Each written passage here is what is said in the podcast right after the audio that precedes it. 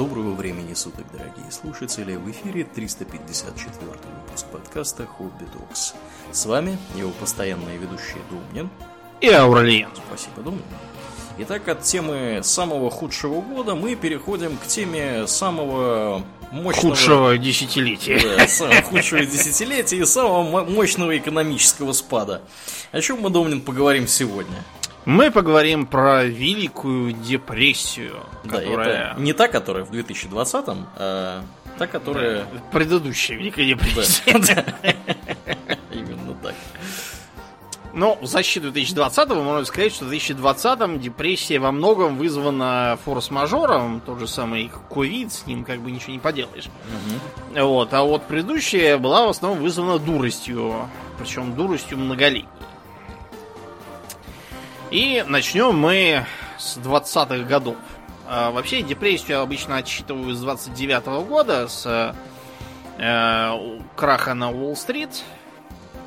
Но э, вот когда ее закончить, там вопросы разные.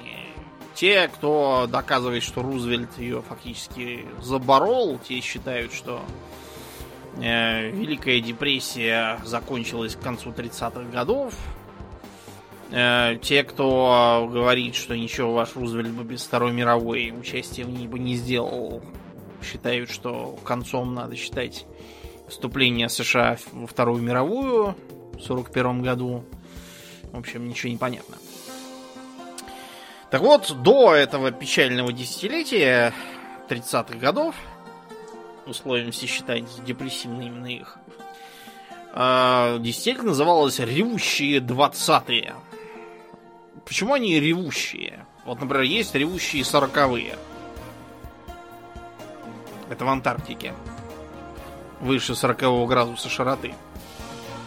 Там весьма постоянно, рев... постоянно все штормит там. Постоянно, да, ревет, носится айсберги, в общем, там плохо. А вот в ревущие 20-е было хорошо. Потому что страна пребывала в оптимизме после успешного окончания Первой мировой для себя наслаждалась джазом, э, танцевала Чарльстон, тогда вошедший в моду, всякие фокстроты и тому подобное отплясывала.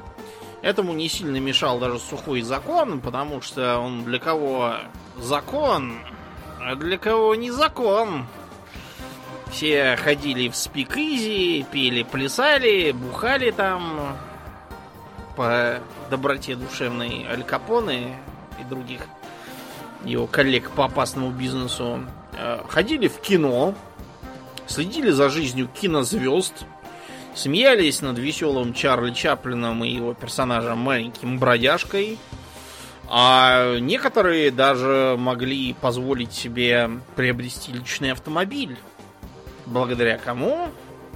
Благодаря Генри Форду, очевидно. Генри Форду, да, который вел поточное производство вместо того, чтобы все делать вручную. Вот. И действительно, примерно годовая зарплата учителя средней школы вот примерно столько стоил Ford модели Т по кличке Тин Лиззи, то есть э, жестянка Лиззи, потому что она такая хрупкая с виду была, именно из-за дешевизны. Потом Форд, правда, оказался удивительно упрямым и никак не хотел заменять модель Т на более совершенную модель А, которая уже такой более соответствующей эпохе и 20 веку автомобиль. Но факт то, что ее можно было купить, а понимаете, купить автомобиль это это значит, что вы можете совершать э, выездки на природу, устраивать там пикники с детьми. То есть вот это вот вы чувствуете уже, как, как у вас нарождаются вот эти вот плакаты про американский образ жизни, которые в 50-е годы везде лепили, чтобы отвлекать их от коммунизма. Я там такой обязательно автомобиль, в нем сидит такой мордоворот папаша в шляпе, Рядом с ним худенькая мамаша, а на заднем сиденье дочка лет 12 и сынишка лет 8. Вот. Типа такая ячейка общества стереотипная. Потом даже те, кто не мог себе позволить автомобиль, могли позволить себе разное другое. Например, пылесос, холодильник, э, газовую плиту или даже электрическую там местами. Но в основном так газовые, конечно, были вместо предыдущего нужно было дровами топить. Э, водопровод, э, стиральную машину. Страшные дела прямо пошли. Благодаря чему? Благодаря потреб кредитам. Каковы в 20-е годы стали очень популярны. Был такой прямо лозунг э, «Живи сейчас, плати потом». Лозунг оказался, в общем, пророческим во многом. И даже вы будете, так сказать, смеяться, но э, даже до молодых дам докатилось э, эхо прогресса. Завелись так называемые флэпперы, то есть э, девицы, которые, представляете, которые ходили в коротких юбках и платьях чуть выше колена. И волосы стригли коротко, чуть ниже ушей. Вот до чего дошло падение нравов. А, а, а особо смелые, они даже. Они даже штаны носили. Ого. Вот Просто, да. Вообще, верх дерзости. Да, ну, например, на типичном пляже в США в 20-х годах ходили э, бабки. Вот, у нас бабки на лавках, они, так сказать, на общественных началах, а там были профессиональные бабки на лавке ходили бабки со свистками и свистели, вызывая полицию, если кто-то там чего-то не то надел, не такой длинный купальник, это были купальники с, до колен. Угу. Вот, а у кого высоко, на тех полицию бабки вызывали. Но, тем не менее, бабки, они чем плохие, тем, что они того гляди помрут, а флэпперы-то молодые, они еще надолго хватят. Так что в 50-е годы постаревшие флэпперы уже сами стали бабками и говорили, вот, рок-н-ролл какой-то все слушают. Фу, не то, что мы в их годы. Короче, все было весело, все пели, плясали и играли на бирже, разумеется. Э, что такое игра на бирже, как экономист? Объясни нам, Аурлия. Перекладывание денег из одного в карман в другой, фактически. Вот. Ну, как бы тут, э, в принципе, да, на это можно смотреть с двух сторон. Э, с точки зрения, скажем так, такой вот экономической, да, в этом есть определенная польза, да, когда у вас товары и услуги продаются на бирже, это означает обычно, что они э, стандартизированы, то есть у вас там не какие-то там странного веса, я не знаю, мешки с пшеницей или какие-то нестандартные бочки этой самой нефти. У вас то есть все... повышается товарность. Да, да. То есть у вас все стандартного размера, стандартные, значит, упаковки, все дела. И вы за счет этого можете всегда, ну, как бы сравнивать между собой, то есть они взаимозаменяемые получаются, по сути, эти самые товары. Одну бочку нефти можно на другую поменять, все знают, о какой бочке нефти идет речь. И, э, соответственно, за счет вот э, процесса, да, купли-продажи постоянной этих самых бочек нефти, у вас получается так, что определяется какая-то цена, да, которая характерна, по которой готовы эту бочку нефти продавать прямо сейчас, и по которой, соответственно, ее готовы покупать прямо сейчас. Это э, такой очень инди- хороший индикативный уровень для э, такой, того, чтобы понять, сколько что стоит вообще, в принципе. Да. да, но это биржа здорового человека. Да, да. А в США 20-х годов была распространена биржа курильщика. То есть э, банки предоставляли брокерским агентствам кредиты. Таким образом, эти брокерские агентства делали следующее. Они предлагали своим клиентам э, дать им задаток в размере 10% от покупаемых акций – все остальное покрывало за счет кредита, который банк предоставлял брокеру. И который брокер, соответственно, передавал э, своему клиенту. Через некоторое время цена акций росла, а она росла все 20-е годы. Э, и клиент продавал их, рассчитывался с брокером по своему кредиту и забирал жирненький остаточек. Фан, как сказал бы американец. И рынок рос, рос, рос, рос, акции росли, причем абсолютно оторвавшийся от того, что производит компания, которая выпустила эти акции, производит ли она, э, сколько это все должно стоить. Просто акции как-то растут, а их же покупают и все. И среди населения сохранялась наивная вера, что оно так вот и, и, и будет. Акции будут расти до бесконечности.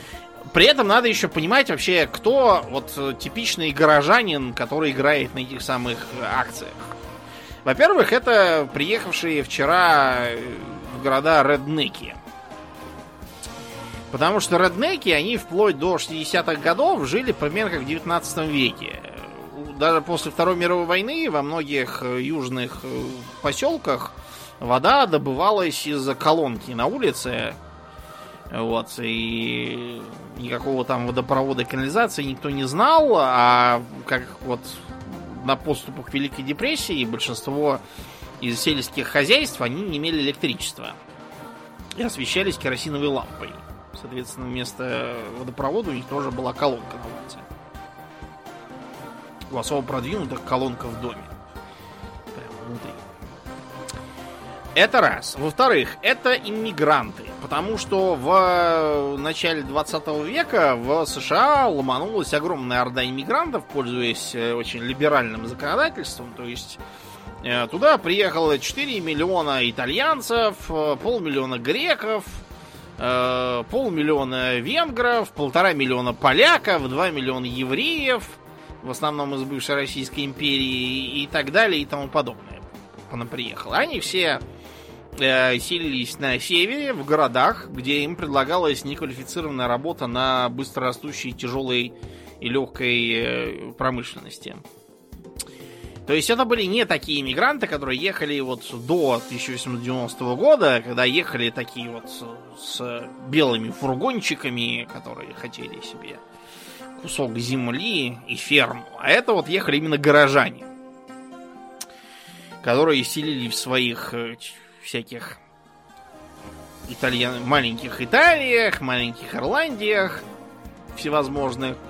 Угу. Вот. И таким образом а, получались вот э, получалось такое вот общество специфическое, очень э, бурное, очень неравновесное.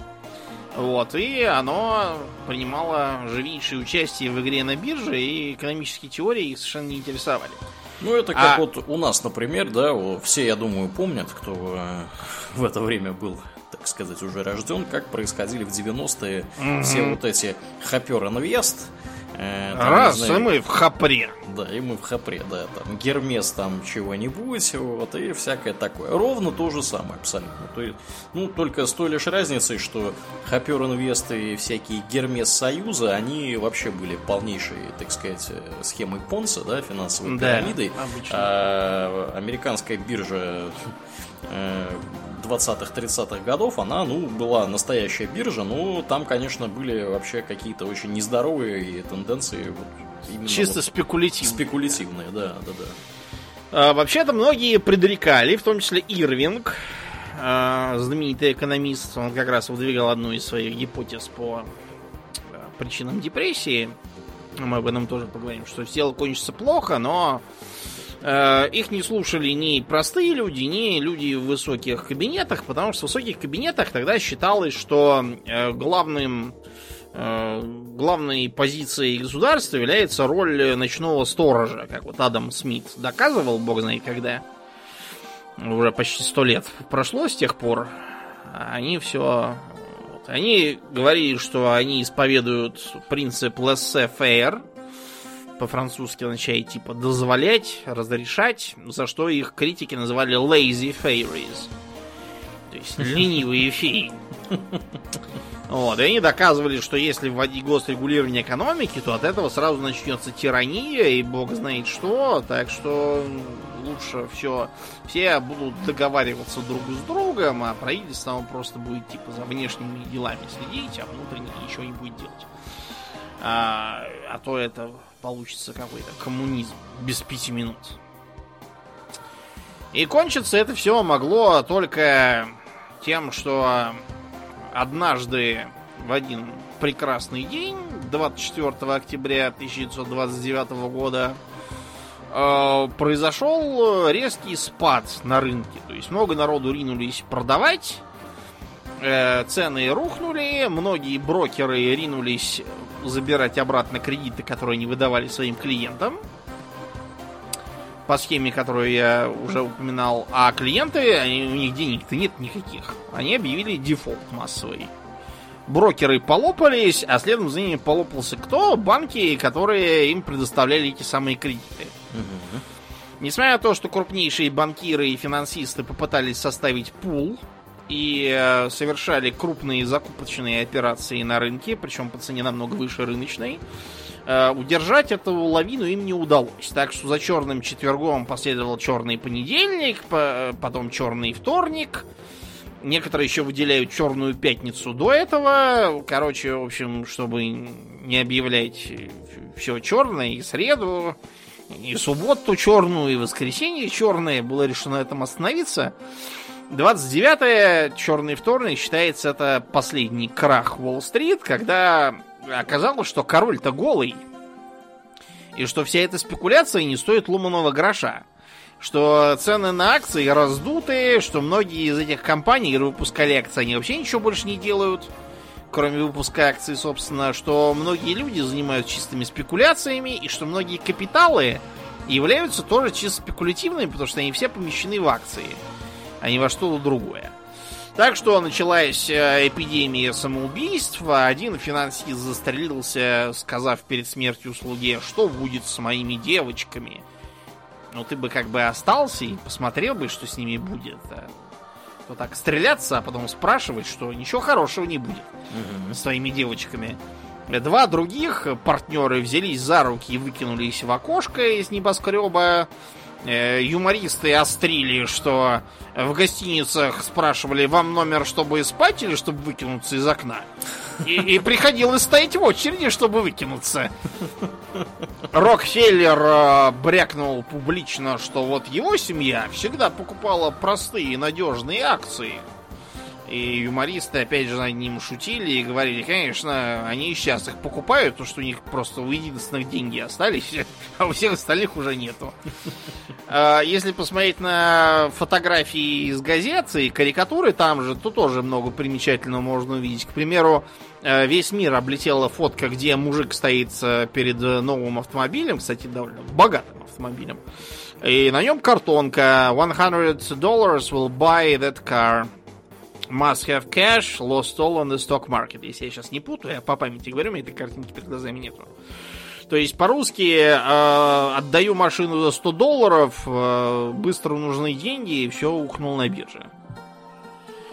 Всякие там э, карикатуры, где, значит, э, бабки и детки какие-то на базаре стоят, продают яблоки, а рядом с ними стоит солидный такой ус- усатый мужик э, в цилиндре и, и во фраке. Вот. э, И, и тоже продает яблоки. Типа разорился на рынке. Мгм. Теперь тоже, тоже нищий. Или, например, где толстый такой в цилиндре тоже в визитке финансист повесился на веревке, и- изгибы которой образуют цифры 1929. Эм, крах банков вызвал цепную реакцию. Вот тут мы сейчас вообще будем много говорить про цепные реакции, потому что экономика, она вообще про цепные реакции. Мгм. Это такая интересная сфера, где все, все на все завязано, а тогда было завязано еще больше, чем сегодня. Сейчас объясним почему. Э, Эти цепные реакции произошли на самом деле во многом из-за попустительства правительства, поскольку э, Гувер и его присные исповедовали свое ЛСФР, вот, и ни во что старались не вмешиваться, хотя пытались проводить какие-то там чисто церемониальные встречи, уговаривая всех ребята, давайте жить дружно. Ну, я думаю, что они в принципе не представляли, что происходит. Потому что до этого такого, вот такого масштаба не было. Были, конечно, кризисы, но не такого. Ну, да, и Гувер, вообще говоря, избирался в расчете на то, что он будет президентом, когда все прекрасно, все будут славить золотой век Гувера. Мгм. Вот, а он всем обещал, э, когда избирался, что будет э, цыпленок в каждой кастрюле и машина в каждом гараже. Э, В общем, в кастрюле у многих оказался фиг, а в гараже и вовсе ничего тоже. Судебные приставы. И гаража тоже никакого не оказалось. Вот. Э, Таким образом, э, обычно в США лопалось примерно банков 500 в год. Вы можете сказать, подождите, что это за страшная такая цифра? Ничего страшного, ну то есть страшно это да, у них просто банковская система была до этого кризиса какая-то редкостно убогая. То есть в стране было примерно 25 тысяч банков, это очень много и они все маленькие были. Они все маленькие были. То есть э, только где-то 700 банков, если я сейчас... Да, 700 банков имели э, хотя бы один филиал. То есть это означает, что ну 25 тысяч банков, они как бы ни о чем. Из них только 700 какую-то представляют ценность. Это были банки маленькие, это были банки всяких там городков и поселков, это были банки, которые больше напоминали ломбарды во многом. Uh-huh. Uh-huh. Это были банки, которые такие скорее, то, что называется, glorified exchange point. То есть, э, как бы валютообменник на понтах, а не банк, по сути. Чем это плохо? Тем, что, во-первых, у этих банков э, был очень ограниченный капитал. То есть недокапитализация банковского сектора была страшной. Вот как, например, сейчас в России устроен банковский сектор. У нас есть Центробанк, который выдает деньги взаймы коммерческим банкам. А коммерческие банки уже выдают деньги взаймы физическим и юридическим лицам, осуществляя их кредитование, а также принимают вклады. Но это отдельный вопрос. А в США Центробанк есть? В США функции Центробанка выполняет Федеральная резервная система в настоящее время. Тогда, в принципе, Федеральная резервная система тоже выполняла эти функции, но выполняла их из рук вон плохо. И в итоге ни хрена не выполнила. Почему она не выполнила? А, понимаете, вопросы банков США были очень сильно политизированы. То есть э, э, филиалы крупнейших банков не проникали в провинцию, куда-нибудь там, в штат Канзас, да, в такие более консервативные патриархальные места – во многом не потому, что они были тупые и не хотели, а потому, что там тут же начинался среди местного, местной элиты начинался бугурт, что центральное правительство руками банков хочет нас всех поработить и установить тиранию. Вот у американцев был бзик на этой тирании. А он до сих пор у них он, есть. Да, до сих пор есть все эти движенцы и ополченцы, поэтому действительно США в некоторых местах выглядит совсем не так. Я недавно читал, какая-то тетка жаловалась, что муж собрался переезжать в США.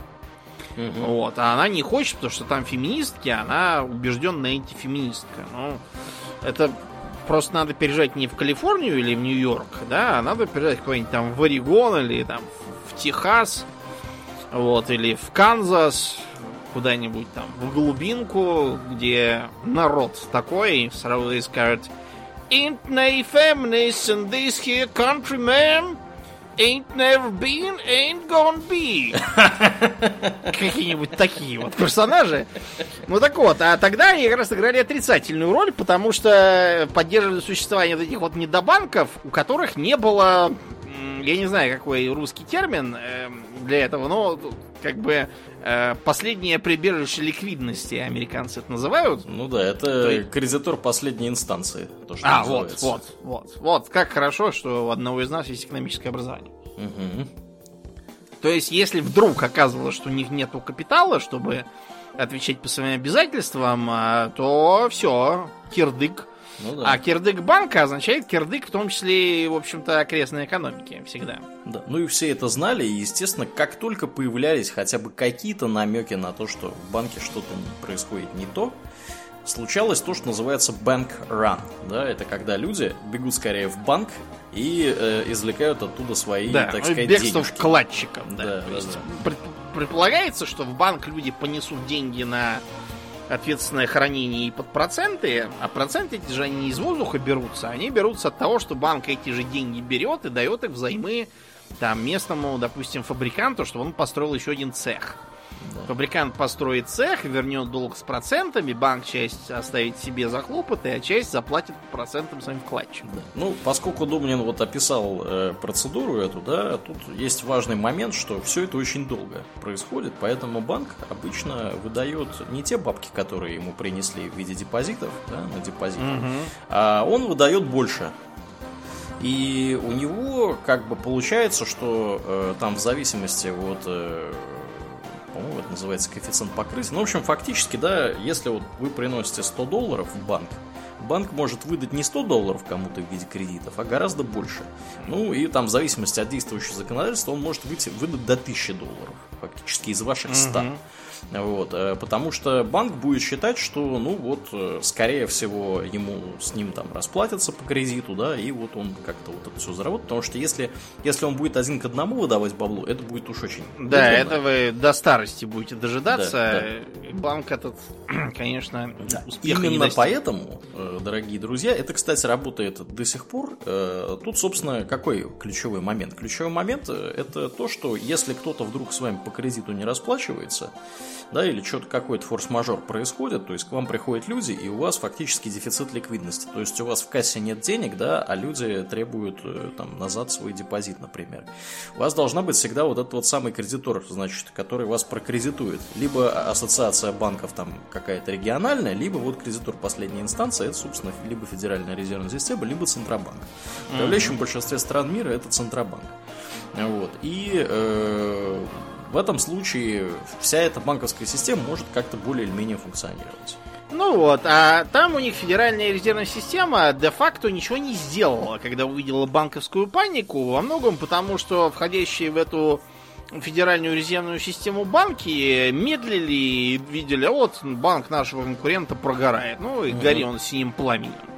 Э, такая судьба, например, постигла банк э, Bank of United States. Это банк еврейский был, его владельцами были евреи, и держал он в себе средства еврейской диаспоры. Угу. Так что, когда он прогорел и э, обращался за помощью там, и к Моргановскому банку, еще там кому-то, все сказали, денег нету, гони монету. Вот. И евреи прогорели, так что... Все стали данном... радостно потирать руки. Да, все стали радостно потирать руки, хоть раз погорели первыми жиды. Но ну, радость была недолгой. Радость была недолгой, потому что цепная реакция затрагивала вообще все банки, и эти банки, понимая, что ФРС им не поможет, боролись за выживание любыми путями, например, выкидывали на рынок свои акции и облигации. А это только усугубляло а, а, общепланетарный кризис вне регулирования. Э, накладывалось это на то, что до э, кризиса наблюдался такой порочный круг кредитования. Значит, э, после Первой мировой американские банки давали в долг германской казне. Угу. Германская казна из этих денег э, платила репарации Англии и Франции. Англия и Франция платила свои долги казне США. А вот такая вот э, круговорот в природе с деньгами, он никогда не работает хорошо. Абсолютно никогда. Э, все схемы Тришкиного кафтана в экономике всегда кончаются плохо. Это неизбежно. Самый простой способ в этом убедиться, это завести вторую кредитку, чтобы гасить с нее дефицит по первой кредитке. Угу. Попробуйте об этом сделать, если вы хотите вообще абсолютно разрушить свою жизнь Э, превратиться в бомжа и жить на теплотрассе. Да, ну тут понятно, как это работает, да, как пока вы гасите второй кредиткой кредит по первой, вы нахомутаете еще больше кредита. То есть вы не можете создавать деньги из воздуха, а банк mm-hmm. может. И если вы как бы в определенный момент времени не сможете придумать, как с банком расплатиться, кроме как занимая у него еще больше, вот. Ну, у вас просто это, к вам придут добрые люди с вкрадчивыми голосами и глазами, да, и заберут вашего кота. Вот. В качестве да. обеспечения кредита. Значит, если отвлечься да, от юмора, то вот это вот круговорот э, кредитов трансатлантический, он э, продолжаться мог только до тех пор, пока какое-нибудь звено, самое слабое, не лопнет. Угу. Лопнуло, разумеется, самое слабое звено, то есть Германия. Ну, началось все с Австрии. Значит, рейхсканцлер Брюнинг, который видел, что Гитлер рвется к власти, решил его утопить и предложил, давайте мы сейчас с Австрией устроим таможенный союз. Угу. Но, э, вопреки его предположениям, его призыв привел только к тому, что в Австрии началась банковская паника уже упомянутая Орлеяна, то есть люди побежали в банки за деньгами, все из них выгребли, и оказалось, что там больше нету, банки полопались. А что они запаниковали-то? А они запаниковали, потому что испугались, что сейчас Франция даст нам по башке. И что надо деньги хватать и валить куда-нибудь. Ага. Вот. Потому что вот эти вот все объединительные мероприятия между Германией и э, Австрией были запрещены Версальским миром, и Франция зубами готова была грызть за них. Понятно. Мгм. Вот, так что спасибо Франции, они усугубили финансовый кризис в Германии и поспособствовали приходу к власти Гитлера. Все правильно сделали французы. Э, Из Франции, извините, из Австрии этот кризис перекинулся, разумеется, на германские банки. Банк Ротшильда, кстати, тоже закрыл свои двери и сказал, что денег нету. Здоровья вам и хорошего настроения. Держитесь здесь. Да, а из Германии еще и на Чехословакию, а из Чехословакии на Вен...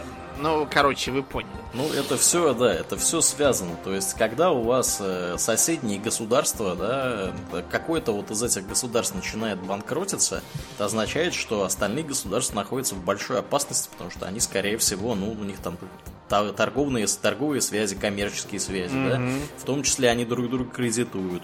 Там будет, э, там посыпется все.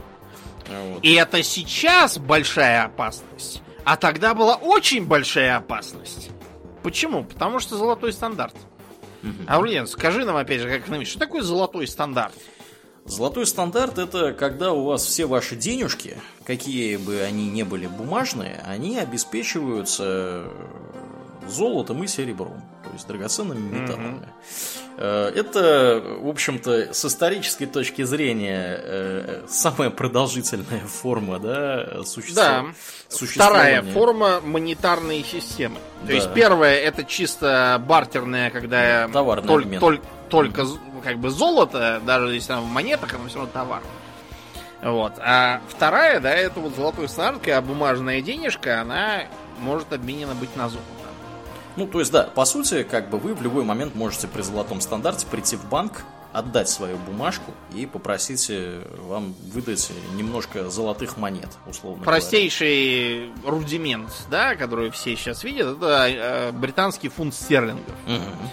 Стерлинг это такой серебряный сплав, который использовался для того, чтобы чеканить монеты. Соответственно, фунт стерлингового серебра, когда мы выдавали бумажку с такой надписью, это означало, что вы принесли этот самый фунт стерлингового серебра в банк, отдали его им, чтобы не таскать каждый раз на себе, и они вам дали просто бумажку, что у вас такой фунт есть. И вы в следующий раз, когда пойдете покупать себе скаковую лошадь какую-нибудь, да, вы вместо того, чтобы тащить мешок с серебром на себе и потеть, вы принесете просто энное количество бумажек, доказывающих, что... Ну, не доказывающих, а просто передающих собственность над этим серебром, который лежит в банке владельцу этой лошади. Ну да, денежки, они, собственно, и эволюционировали из там таких вот примерно долговых расписок, Обязательств, да? по сути, Да, да. обязательств, то есть э, они представляют собой обезличенное обязательство. То есть если на первых этих обязательствах было написано, кто кому дал сколько денег, да, и когда он, значит, ему там их вернет, ну, по сути, это расписка была долговая, то деньги это такая форма вот этой вот долговой расписки, бумажные деньги при золотом стандарте, да, оговоримся. Это такая форма долговой расписки, когда у вас э, эта расписка может гулять по рукам, и она как бы обезличена абсолютно. То есть вы фактически э, вступаете в отношения с государством, да, и с государственным, так сказать, э, либо с центральным банком, либо с кем-то там еще. Федеральной С федеральной резервной С казной напрямую, Да, в принципе, да, тоже. То есть вы как бы фактически, да, у вас документ, который означает, что вот в казне лежат там, лежит ваш фунт стерлингов. Мгм. Так вот, э, чем золотой стандарт хорош? Тем, что э, никакая страна не может понапечатать огромное количество своих денежек, не попытаться их впарить другим. Нет, ну А. конечно может, но когда об Только- этом узнают, да. Да, они сразу будут стоить как фантик. Ну да. А вот, поэтому Ну, все вот эти... Соответственно, незамедлительно попросят э, всех представителей этой страны расплачиваться настоящими деньгами, а Да. не вот этими вашими тут цветными бумагами. А чем оно плохо? А плохо Чем? оно тем, что э, когда у вас такая система, э, вы фактически очень сильно зависите от того, сколько у вас есть ценного металла в стране вашей. Вот. И когда у вас экономика занимается тем, что она у вас э, растет, да, у вас там строятся дороги, мосты, заводы, ж... заводы, железные дороги, производятся товары. Да, да. А вот денежная масса у вас как бы остается та же самая, если вы там ни с кем не торгуете и... У вас нет золотых шахт в стране, да. попросту, да, а так вышло, что у вас такая вот автаркическая экономика, вы да. в основном внутри страны только торгуете. То есть, а деньги-то, понимаете, когда у вас становится больше товаров, вам нужно больше денег, чтобы э, всеми этими товарами благополучно, успешно меняться, потому что если у вас денег будет недостаточно, у вас просто все перестанет расти рано или поздно. Потому что произойдет дефляция и начнут падать цены. Из-за того, что отдельный ваш рубль там или тугрик угу. или доллар, он будет стоить все дороже и дороже из-за того, что тугриков больше не делается, а товаров делается больше. Ну, естественно. И получится, что вы сегодня произвели 20 ящиков, э, не знаю, там, железной руды в своей шахте, соответственно, на 20 тугриков. А на следующее утро встаете и выясняется, что те же 20 вы произвели уже на 15 тугриков. Угу. А через еще день на 10 тугриков. И получается, что что-то вам как-то работать совершенно невыгодно. Ну да, когда, соответственно, дефляция происходит, да, никакого производства вообще в, в принципе невыгодно организовывать, потому что чем дольше вы держите бабки у себя в кармане, тем, ну, тем больше всего вы можете да. на них э, Вам приобрести. лучше не тратиться на зарплату вашим шахтерам, которые нам что-то копают, а оставить у себя в кармане. Лучше всех их уволить к чертовой матери. Да, пусть они там пропадают пропадом. Да. Ну, а так... это, собственно, это, собственно, было понятно уже давно, потому что когда тот же самый Адам Смит писал свои mm-hmm. замечательные произведения, какой это был, 17 век, не помню, или 18 вот я постоянно путаю. Э, уже тогда было понятно, да, все вот эти меркантилизмы. 18 да? 18 судя по его роже. Угу. Да. Да, 18 он родился в 1923 году. Я ну, вот. опознал быстрее по его парику. Ну вот, да, да, я, да. я уже, видите, по парикам могу датировать. Парики. А парики, кстати, да, это довольно характерный период А времени. у него, потому что парик голубиное крыло на всех портретах, и голубиное крыло это 18 век. Угу.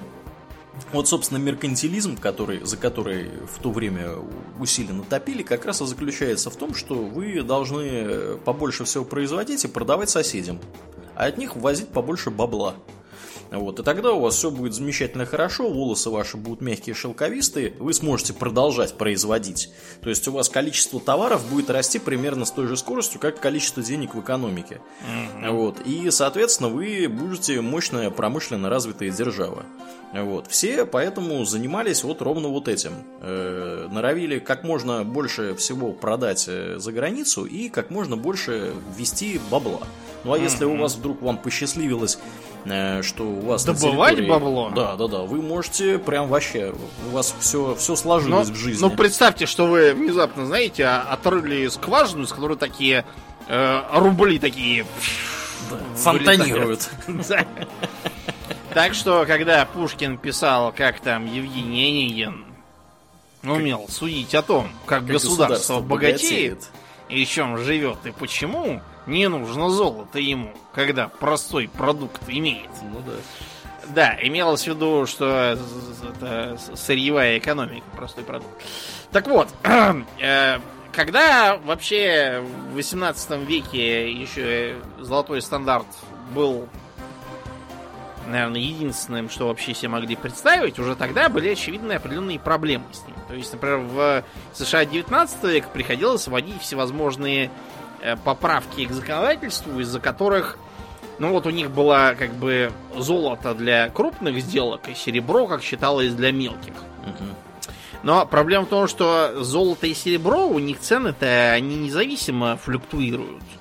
И то, что в законе написано, что э, одна мера золота стоит 15 мер серебра, да, одна монета золотая, 15 серебряных, это не означает, что реально столько она и стоит. Поэтому периодически приходилось это все приводить к реалиям, и то, как, как бы, когда это приводили, уже сказать, сколько там стоит, одна мера золота по отношению к мере серебра, это откуда я знаю, сколько это стоит? Не, ну то есть да, здесь как это все устроено. Вы, конечно, можете законодательно все что угодно сказать, вот, но проблема в том, что по факту, да, люди на местах, которые будут заниматься торговыми операциями, они могут просто, ну, сказать, ну, знаете, дорогой сэр, а, вот э, мне за ваш там золотую вашу монету совершенно не хочется сегодня платить 15 серебряных. Я вам заплачу 12. А если вы не хотите, я вот вам сейчас ничего не продам, а продам вот вашему, Вашему коллеге, соседу, да. да, вашему коллеге по опасному бизнесу. Вот, и вы, соответственно, останетесь с носом, а я останусь с прибылью. А рынок порешал. Да, да, вот именно так все и выглядит. То есть это все, понимаете, опять же, э, когда у вас нету централизованной биржевой системы, да, там 19 век э, США, э, не очень понятно, сколько вообще что должно стоить. Вот, какие там монеты, сколько чему они равны.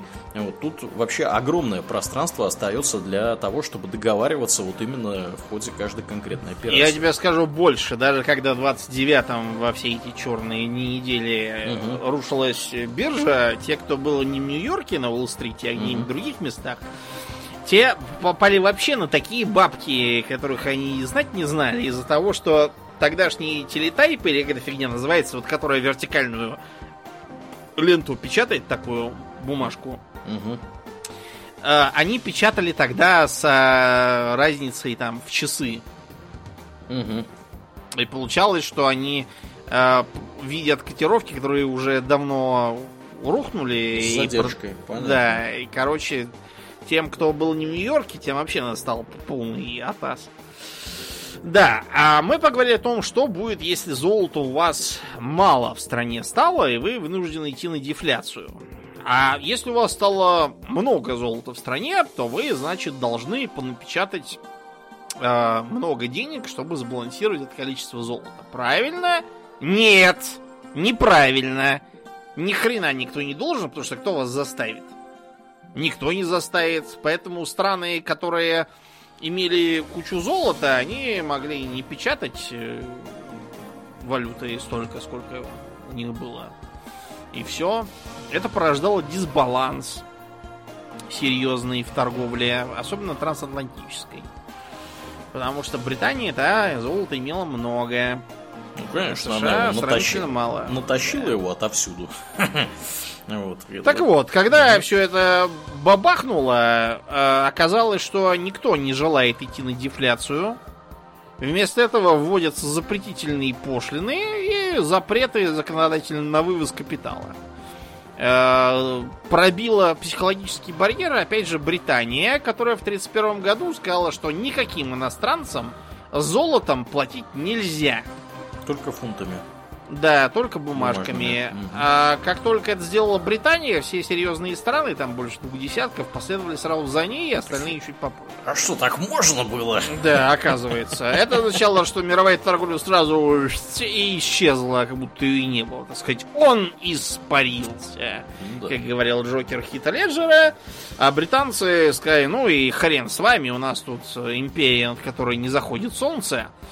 Поэтому у нас будет своя Imperial Preference System, которая будет э, регулировать торговлю внутри Британской империи между, вот, собственно, Великобританией, Южноафриканским Союзом, Австралией, Индией, э, Новой Зеландией, там, э, Малайей тогдашней. Короче, много кем они это все захавали. Там. А Вот, и поэтому вы все можете идти в жопу, а мы тут будем жить на свои. Цепная реакция, которая последовала за этим, немедленно обесценила немецкие и австрийские облигации по займам, которые им надавали американцы на полтора миллиарда долларов. Э, Вот, и которые тут же в пшик. Э, Из э, США начинают вывозить золото массово, банки продолжают лопаться. То есть, если до депрессии, я уже сказал, лопалось примерно 500 банков, то в 30-м лопало полторы тысячи банков.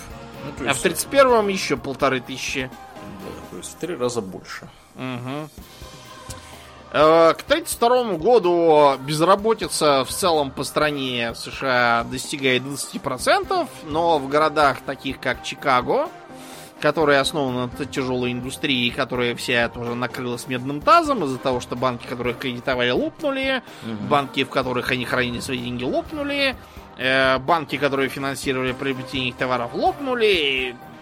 Ну, в общем, вы поняли, все, все лопнуло, да. денег нету. Ну вот, когда происходят такие события, да, в первую очередь страдают индустрии, которые являются не жизненно необходимыми. То есть, э, когда у вас, например... Долгие такие индустрии. Ну, ну, индустрии, которые, например, производят предметы роскоши, да? Ну, То это есть, понятно. Когда да. у вас там кушать нечего, да, а кто-то вам пытается продать, я не знаю, автомобиль Форда, ну, это совершенно очевидно, что вы ничего, никакой автомобиль покупать не будете, поэтому автомобиль никому не нужны, поэтому фабрики закрываются, поэтому все рабочие, соответственно, остаются без работы. И поэтому именно вот в городах была такая высокая безработица, как вот Домнин сказал, да, что в Чикаго чуть ли не половина трудоспособного населения оказалась без работы, э, по той простой причине, что, ну вот, индустрия там была сфокусирована именно на производстве предметов потребления, которые не являются предметами первой необходимости. То есть, если там в какой-то, я не знаю, Небраске, да, где выращивают, э, что там они выращивают, кукурузу или там пшеницу Допустим. или еще чего, да, вот. Ну, там, собственно, у них все крутится вокруг того, чтобы вырастить еду, съесть еду и вырастить еще еды после этого.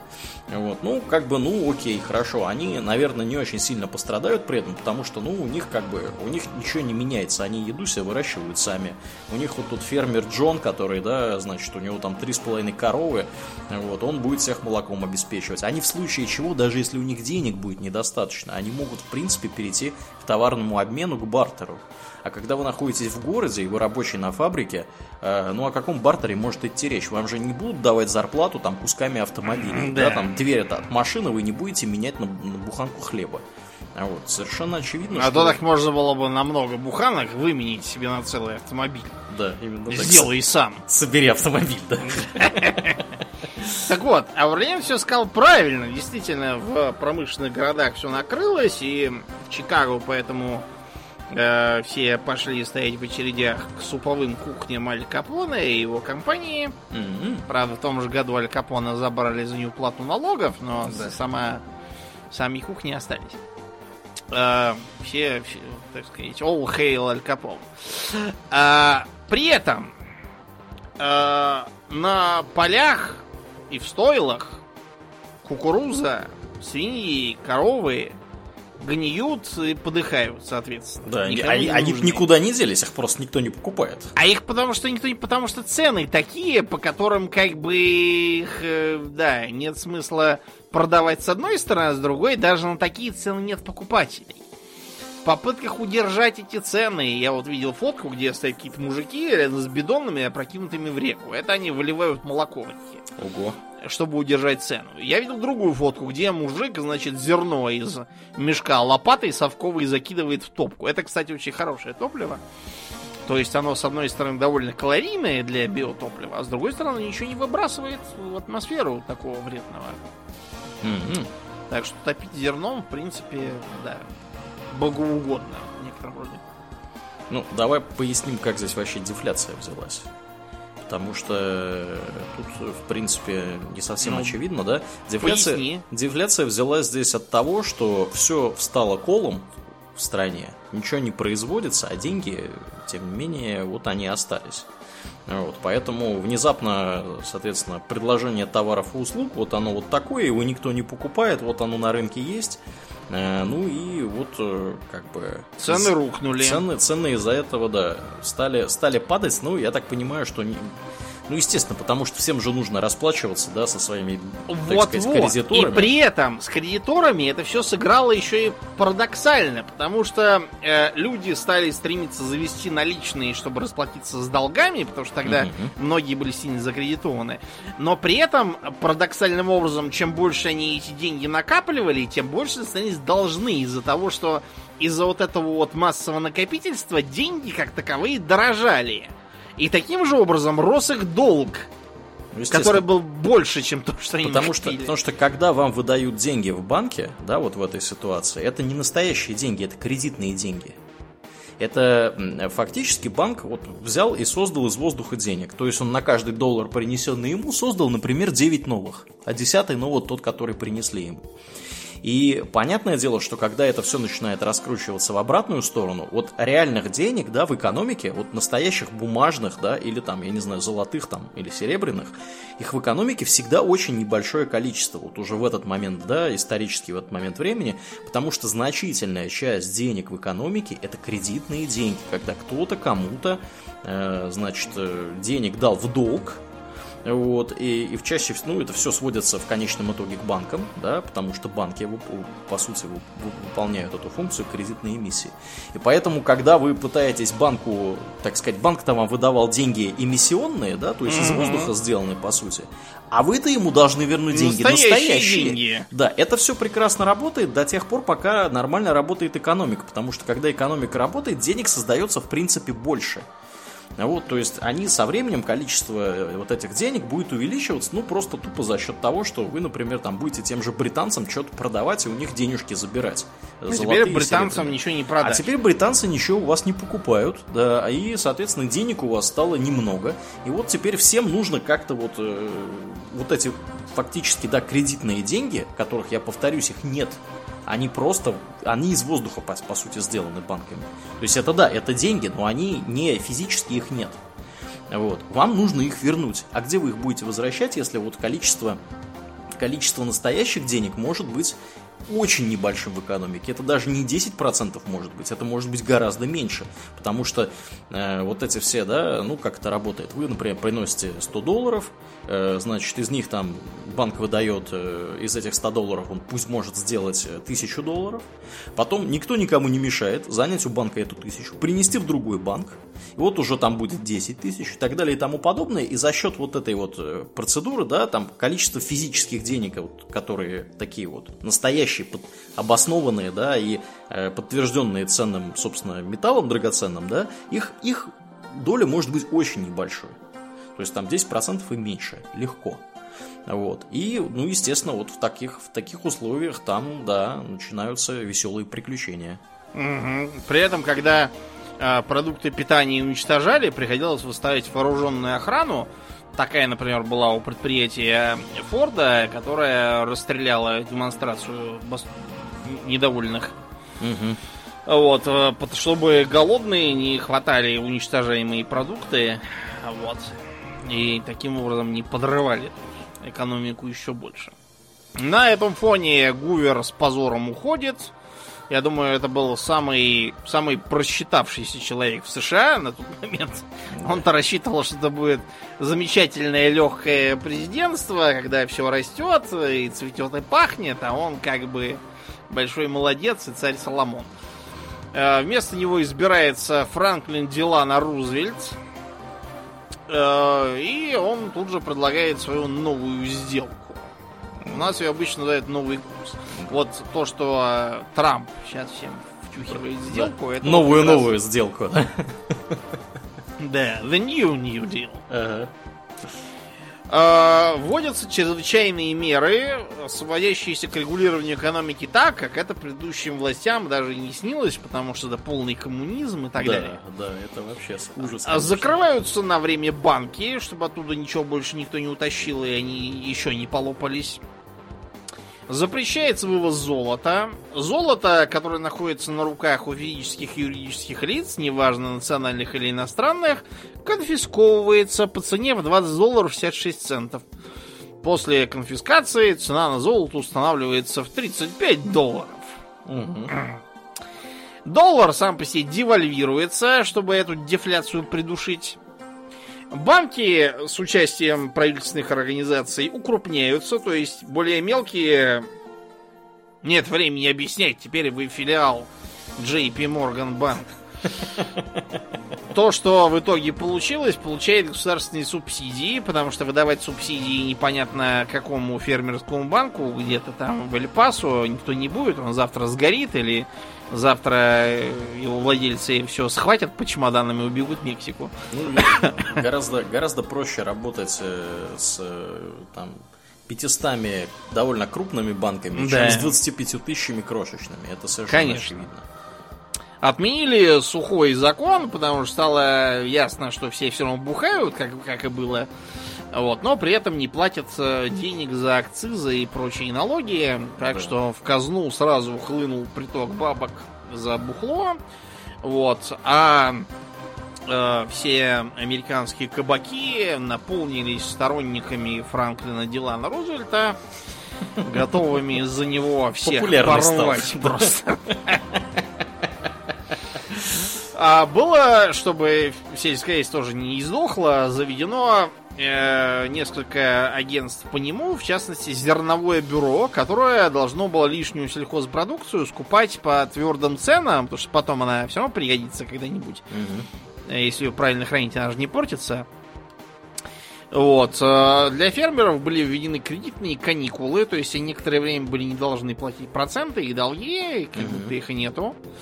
Э, Платились деньги фермерам за то, что они, например, сократят свои угодья, за то, что они сократят количество скота, которое они держат, за то, что вместо своих посадок кукурузы или хлопка, допустим, они посадят там люцерну.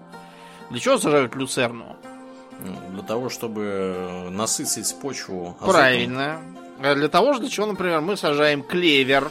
Мгм. Он тоже помогает. Тут, правда, еще такая синергия. Клевер помогает еще и пчеловодству. Да. Извините, не пчеловодству, я хотел сказать шмелям. Вот, каковые шмели тоже имеют важную роль. Пчелы не... Шмелеводство. Ну, шмелеводства у нас пока нет, я просто потому, что пчелы не, у них нет такого хоботка, чтобы доставать. Э, Шмели тоже полезные для сельского хозяйства, это отдельный разговор.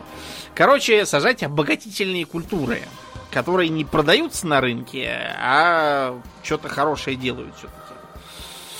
Э, Для них же строились всякие подъездные пути к фермам, строились дамбы, чтобы, например, э, насытить водой, построить им всякие растительные схемы. Э, Строились руками эти же э, агентств водопровода и канализации в южных деревнях, а также были введены государственные пенсии для фермеров, которые до сих пор есть. Мгм. Потому что... А иначе фермерам откуда взять пенсию? В США нет э, общей пенсионной системы, и там ты, э, когда на какую-то работу записываешься, там у него какой-то пенсионный план к ней предлагается. Ну да. Поэтому полиция в кино все время говорит, эх, мне всего-то три дня до пенсии. Это означает, что персонажа сейчас застрелят. Вместо того, чтобы получать халявные Да. бабки. Да, и получит он свинца вместо Да. этого. Чтобы пристроить к делу оставшийся неудел пролетариат из э, Чикаго и прочих мест, было введено управление общественных работ, которое всех их построило в колонну по трое и отправило строить дороги. Построено было всего миллион километров дорог, даже больше. Э, Строить мосты, десятки тысяч мостов. Строить аэродромы. Э, Женщин припрягали шить всякие матрасы, простыни, занавески, и, короче, всякое такое. Э, Между прочим, резиденция американских президентов Кэмп Дэвид, где были Кэмп Дэвидские соглашения подписаны, построены именно руками этих самых общественных работников. Их же руками построен мост Золотые ворота в Сан-Франциско. И их же руками значительная часть города Лос-Анджелес. Мгм. А кроме того, для регулирования рынка была введена так называемая National Recovery Administration. А, Вы можете почитать про нее в э, «Убить пересмешника», как раз там упоминается. Так вот, там э, предполагается, что э, все производители при посредничестве, ну то есть при ласковых пинках под зад от National Recovery Administration будут заключать так называемые кодексы честной конкуренции. Это означает э, единые цены, введение квот на производство, на зарплаты, на всякие там прочие вещи. То есть это фактически антимонопольная служба и создание чуть ли не профсоюзов. Да, то есть это по тем временам было просто о, какой коммунизм тут завел. Ну, этот». ну, на самом деле, да, все, что Домнин перечислил, ну, очень сильно начинает напоминать происходившее в- примерно в это же время в Советском Союзе. Ты будешь эм, смеяться, но у Гарри Тортлдава, знаменитого историка-медивиста и автора Мгм. известной же серии про псевдо-византийскую... э, Он, он византист, не просто медивист, а именно византист. Ага, понятно. А, про византийскую типа империю Видес. Там это у него изображается. У него есть такой рассказик, который называется Джо Стил. В 2003 году был опубликован. Там типа Рузвельт погибает при пожаре, и вместо него президентом становится некий Джо Стил, который начинает строить демократию в одной отдельно взятой стране. Я думаю, да, те, кто... Да, понятно. А усы у него тоже есть, да? Я что-то не помню. Я помню только, что он там периодически жмурился, а вот про усы что-то я не помню. Ну, там понятно, какой это Джо Стил Да. Да. и почему. А, таким образом, все эти э, меры действительно привели к стабилизации экономики, но как сейчас консенсус экономистов считает, все же настоящим, э, настоящей палочкой-выручалочкой, которая вывела э, США из депрессии, была Вторая мировая война, О, которая да. сразу дала смысл и тяжелой индустрии, Мгм. и фермерам, чтобы они производили кучу всякой жатвы для прожорливой армии. И лишний народ всякий стал можно сплавить на Гуадал-канал. э, всякими ремонтными работами всех занять. Короче, сразу все пошло ввысь. Э, Потом это дало жизни плану Маршалла, когда американцы опять кредитовали европейцев, но только на этот раз постарались сделать так, чтобы не вышло, как в прошлый Как тогда. чтобы все было организовано. И с той поры, собственно, американская экономика приобрела свой более-менее современный вид. Возможно, мы об э, этих делах как-нибудь еще поговорим, а на сегодня все. Да, будем закругляться. Спасибо тебе, Думнин, за интересный и довольно обстоятельный рассказ про то, что происходило. Э, Вот, ну, я со своей стороны добавлю, что, ну, в принципе, понятно, да, для чего делались все эти замечательные мероприятия по пристраиванию да, людей к строительству дорог, мостов и аэродромов не потому, что там хотели жестоко угнетать местное население, а для того, чтобы у этого местного населения хоть какие-то были средства к существованию. Поэтому традиционно с тех самых пор э, в любых кризисных условиях начинают, э, собственно, заниматься тем, что развивать инфраструктуру. То есть строить дороги, строить какие-нибудь там, не знаю, каналы, э, логистические центры, ну вот то, что сейчас у нас, да, из современных таких задумок и так далее.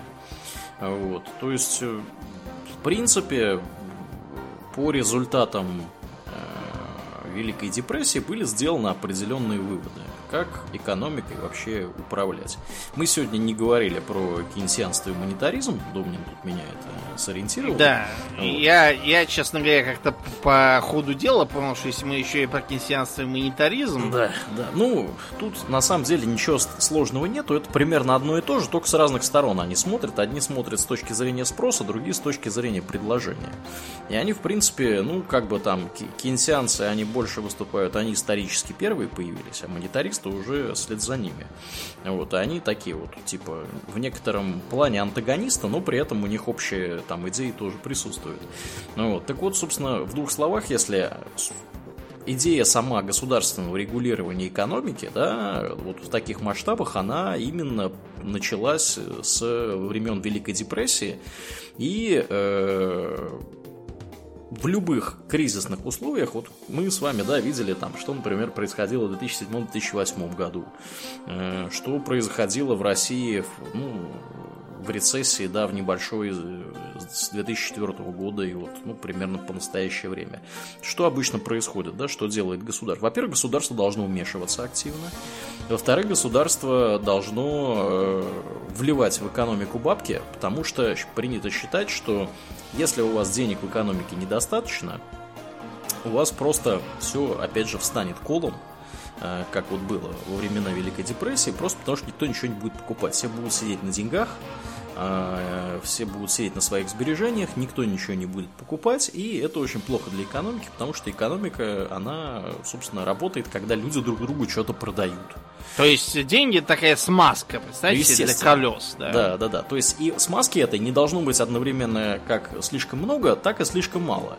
Ее должно быть, ну, вот примерно вот какое-то оптимальное количество. Собственно, вот монетаристы с кинсианцами, они вот в эту сторону, у них там, собственно, есть разногласия, потому что кинсианцы говорят, что мы типа должны Э, Больше более... тратить, насколько я помню. Да, да, да. да. Там, там идея такая, что да, у кинсианцев очень, очень простая идея. Значит, мы вмешиваемся, когда денег недостаточно, мы сразу снижаем процентную ставку, да, которая есть. Чтобы деньги стали дешевле. Чтобы деньги стали доступнее. дешевле, да, чтобы банки могли занимать, лучше кредитовать, то есть чтобы как-то подстегнуть производство. Когда у нас происходит, наоборот, кризис перепроизводства, да, экономика перегрета, слишком много товаров и услуг, процентные ставки слишком высокие, мы э, начинаем э, ставку рефинансирования да, повышать, чтобы кредиты стали дороже. И мы вот так вот придерживаем таким вот образом экономику. Вот. А монетаристы говорили, что, ну, вы знаете, это, конечно, все замечательно, хорошо, но э, давайте мы все-таки как-то будем пытаться делать это равномерно. И вот денежную массу, да, денежная масса это, собственно, сумма всех денег в экономике, которые у вас есть, кредитные, не кредитные, неважно какие. Вот. Там разные агрегаты есть этой денежной массы, М1, М2 и так далее. Вот. Давайте мы будем эту денежную массу увеличивать пропорционально тому, что у нас сейчас в экономике, сколько у нас там товаров и услуг.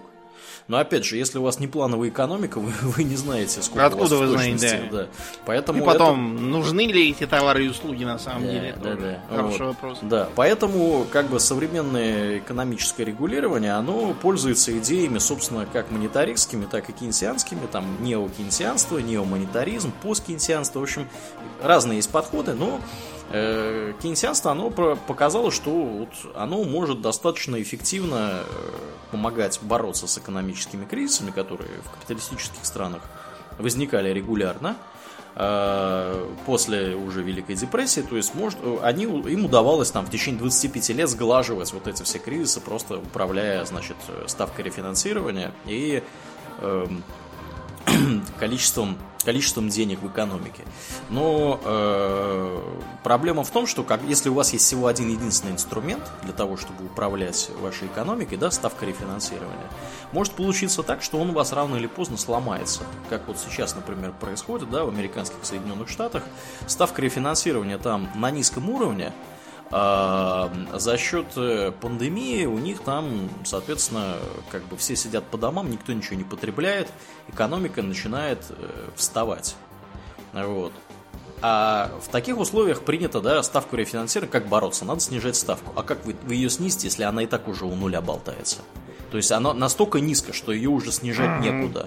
Только вот. в минус. Да. Еще давать денег еще Давать еще денег. Ну тогда, а вот ты будешь смеяться в Швеции примерно так и устроено. Тут ставка рефинансирования некоторое время была отрицательной. Ну это бывает, сути. да. То есть можно провести э, отрицательные пошлины, да, то есть за то, что вы импортируете некоторые угу. товары, вам еще и денег дадут. Ну да, да, да. Вот и здесь примерно такой же самый принцип.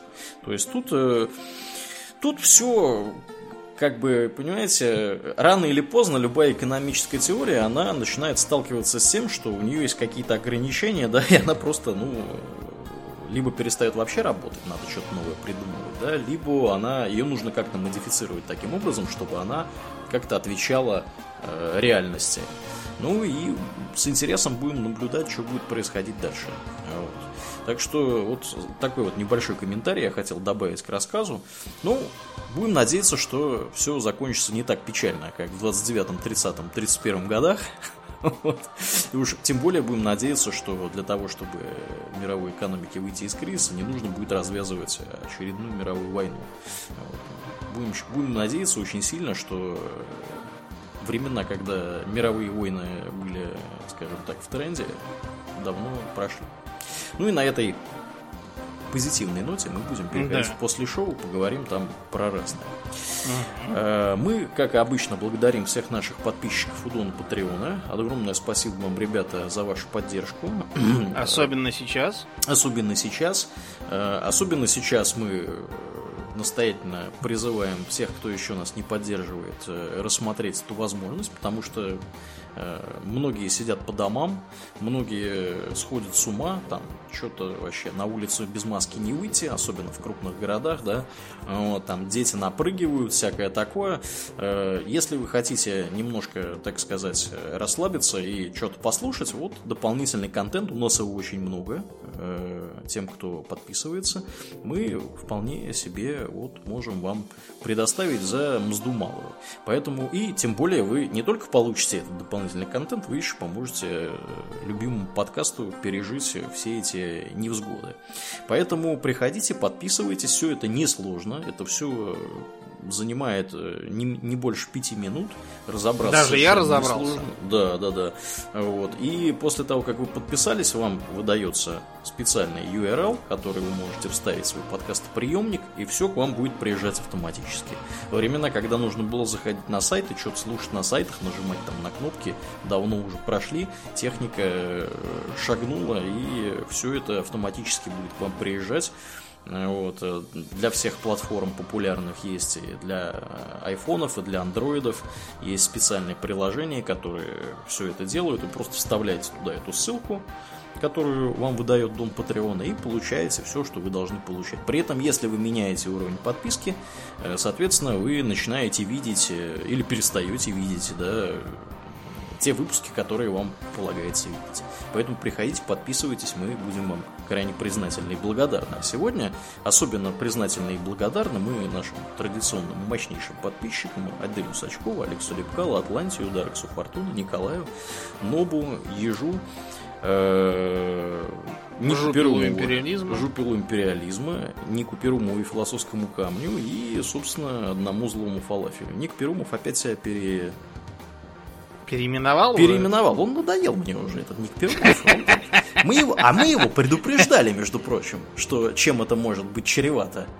Вот. Он у нас уже это на карандаше. Так что да.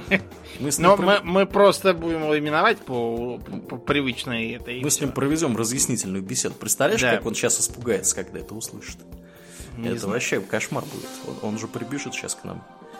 С, с, с негодованием. С, с топором. С топором к нам прибежит сейчас. Ладно, мы его просто будем называть Ник Перумов философский камень. Да, да. Вот. А, то, а то он, понимаешь, он тоже такой э, товарищ, он то говорит, не называйте меня настоящим именем, а вот, то стал меня менять. Да.